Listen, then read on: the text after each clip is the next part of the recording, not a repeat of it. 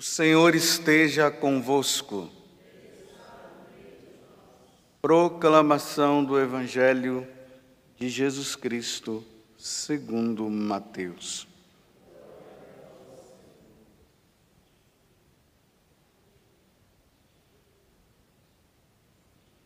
Naquele tempo, disse Jesus: Ai de vós, mestres da lei e fariseus hipócritas, vós pagais o dízimo da hortelã, da erva doce e do cominho, e deixais de lado os ensinamentos mais importantes da lei, como a justiça, a misericórdia e a fidelidade. Vós deveríeis praticar isto, sem contudo deixar aquilo. Guias cegos, vós filtrais o mosquito, mas engolis o camelo. Ai de vós, mestres da lei e fariseus hipócritas, vós limpais o copo e o prato por fora, mas por dentro estáis cheios de roubo e cobiça. Fariseu cego, limpa primeiro o copo por dentro, para que também por fora fique limpo. Palavra da salvação.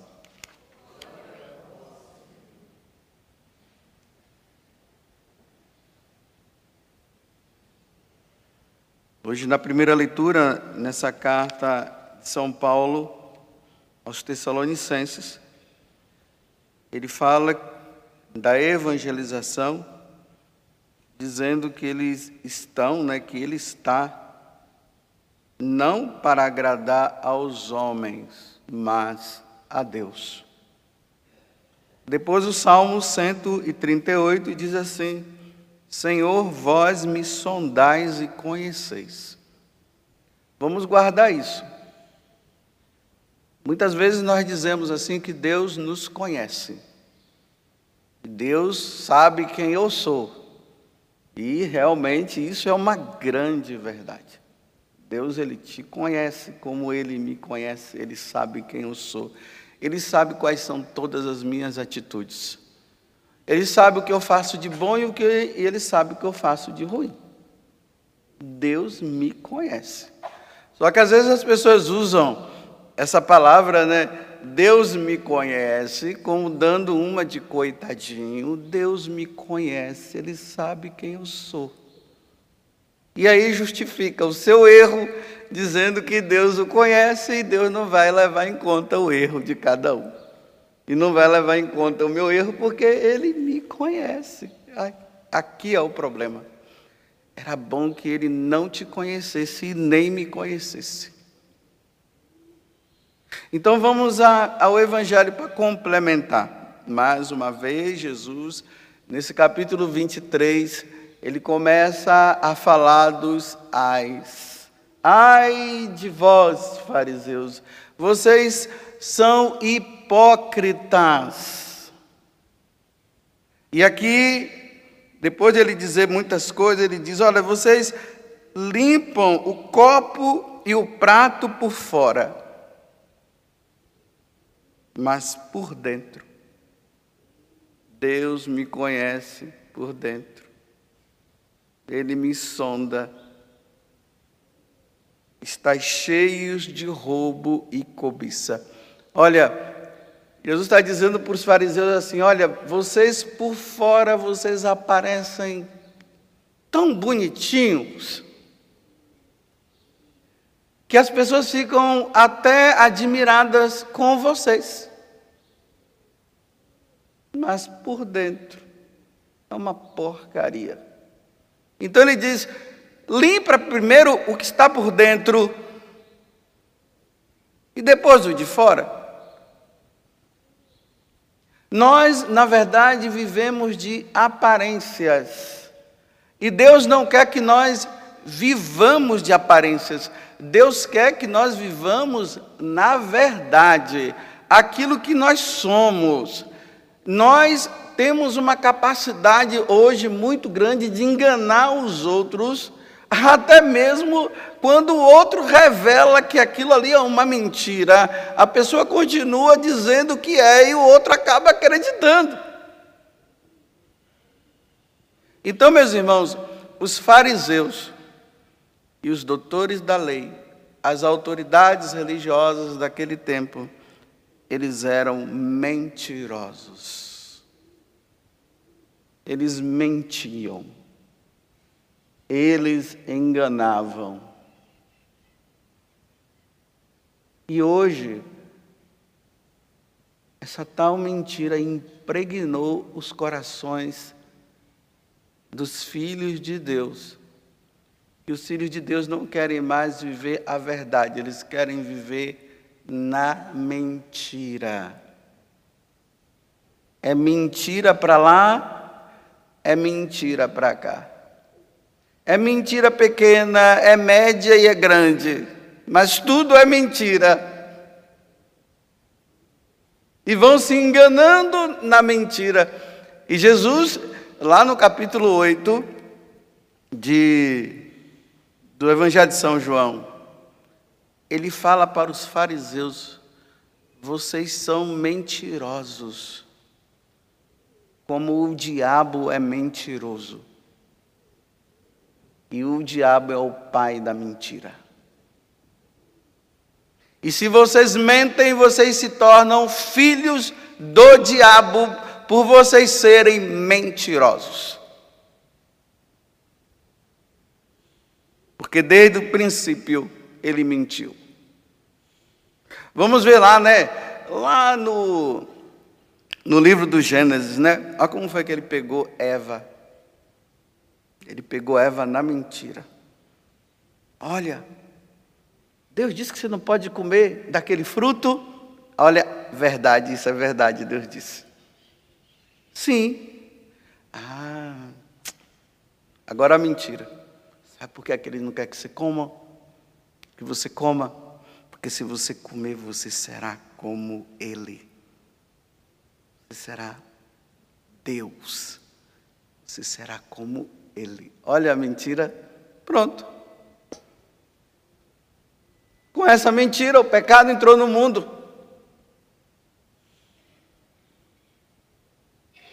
E parece que a coisa ficou tão impregnada que hoje se mente, olha, se mente até para ganhar. Depois eu vou entrar nisso, mas desde já digo assim: olha, tem pessoas que vão trabalhar e o trabalho dela é mentir. E no final do mês ela ganha um salário gordo. Aí o dinheiro que ela tem em casa é todo da mentira. Ela, ela foi lá para mentir. Ganhou mentindo. Mente. O catecismo da igreja deixa bem claro que a mentira lá no 2482. A mentira consiste em dizer o que é falso com intenção de enganar. Isso é a mentira. Então, se você olha hoje os telejornais, os telejornais só falam de mentira. Os filmes, mentira as novelas falam de mentira, os livros são mentirosos, os repórteres são mentirosos. Aí dentro da igreja também, né? Aí nós encontramos também é, sacerdotes que mentem, religiosos que mentem, e nós que mentimos. E dentro da igreja nós vamos mentindo. Só que tem uma coisa: Deus, Ele não mente. Em nenhum momento Deus mente, porque Deus é a pura verdade. E se Deus é a pura verdade, nós, como filhos de Deus, nós temos também que agir como a pura verdade. Nunca mentir. Olha, desde já já vou dizer para vocês, né? Tem pessoas que não gostam de ouvir isso, mas eu vou dizer. O inferno está cheio de mentirosos. A não gosta de ouvir isso, não. Mas vou repetir de novo. O inferno está cheio de mentirosos. O céu está repleto daqueles que só viveram na verdade. Céu, no céu entra quem vive na verdade, e no inferno entra quem vive na mentira. Como eu digo, né? É simples assim. Não tem justificativa, não, mas é, eu menti para um bem. Olha, me mostre em algum momento que Jesus ele teve que mentir para tirar um bem. Por causa da verdade, ele foi morto. Se ele mentisse, ele não seria morto. Mas por ele falar a verdade, foi crucificado.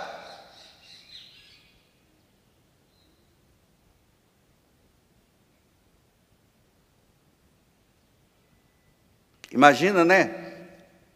Teve uma vez que eu tive um determinado cargo, e nesse cargo que eu recebi, né, que é inferior a ser padre, porque para mim o mais importante é ser padre. Ter cargo, para mim, não tem nada a ver. Quando eu recebi esse cargo, a primeira coisa, e nesse cargo que eu recebi, tinha que ter secretária. Então, a primeira coisa que eu fiz quando eu reuni, quando eu me reuni com as secretárias, porque tinha outras ali também que iam trabalhar junto comigo, eu disse para elas assim: olha, eu não quero que vocês mintam em momento nenhum. Esse foi o primeiro, a primeira reunião que eu fiz com essas pessoas. Eu não quero que vocês mintam de maneira nenhuma. E se eu obrigar vocês a mentirem, não mintam. Porque eu não quero que vocês fiquem com problema de consciência. E o problema de consciência ia consistir em quê? Aí depois você vai lá, procura um padre para confessar porque você teve que mentir. Então eu não quero que vocês mintam por minha causa, nunca. Não quero. Porque eu não quero que você fique com problema de consciência. Aí você vai lá, confessa, eu obrigo você a mentir. Você vai lá, confessa, eu obrigo você a mentir. Aí você vai lá e confessa. E vai ficar nessa até quando? Nenhuma autoridade, quer seja religiosa ou civil, não pode obrigar o outro a mentir. Ah, padre, mas eu vou perder o meu emprego se eu não mentir. O que é que eu posso fazer? Aí é problema seu com Deus, não é comigo.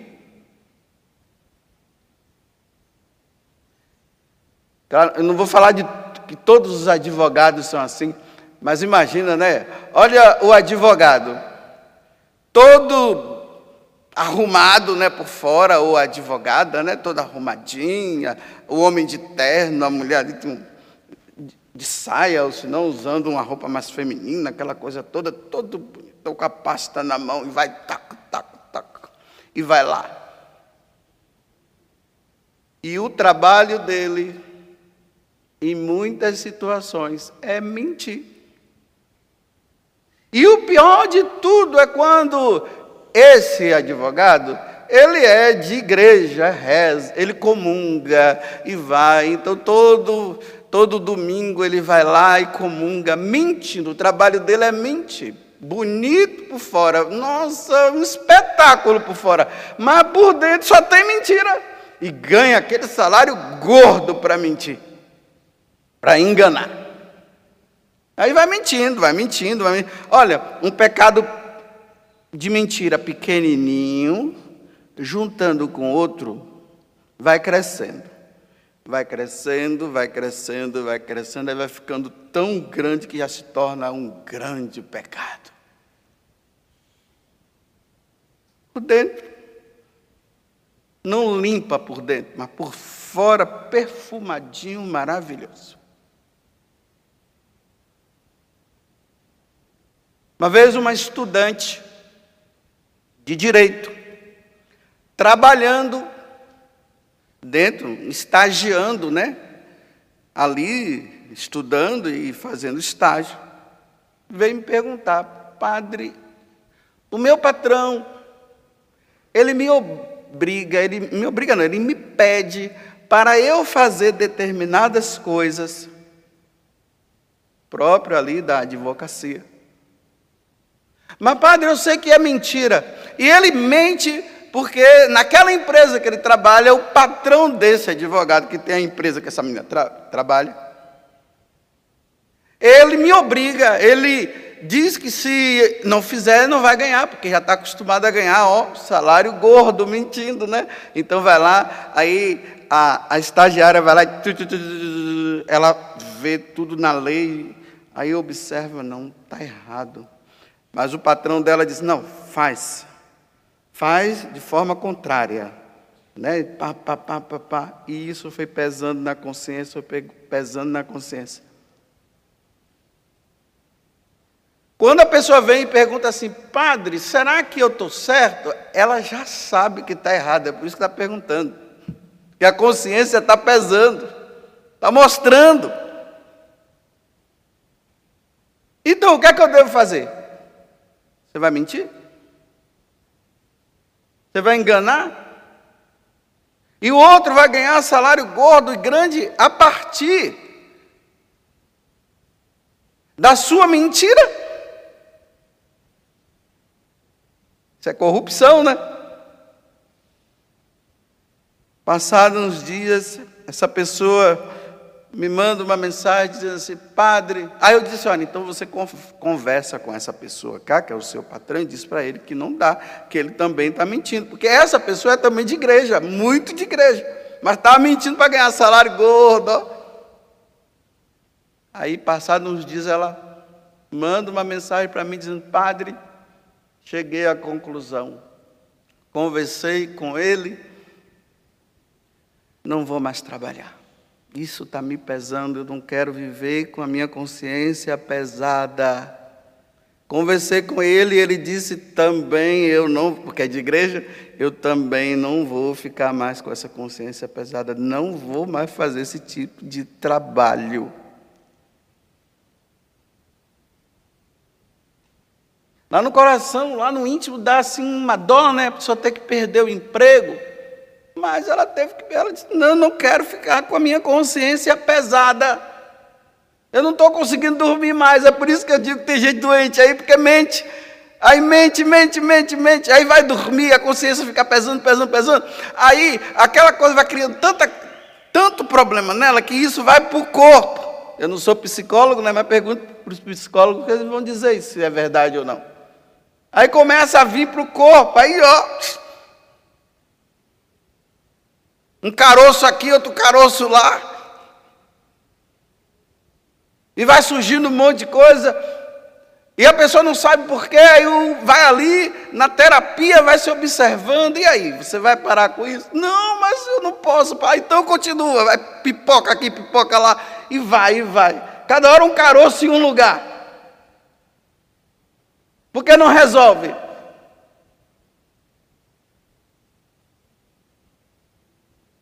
Então, termino a homilia dizendo o seguinte: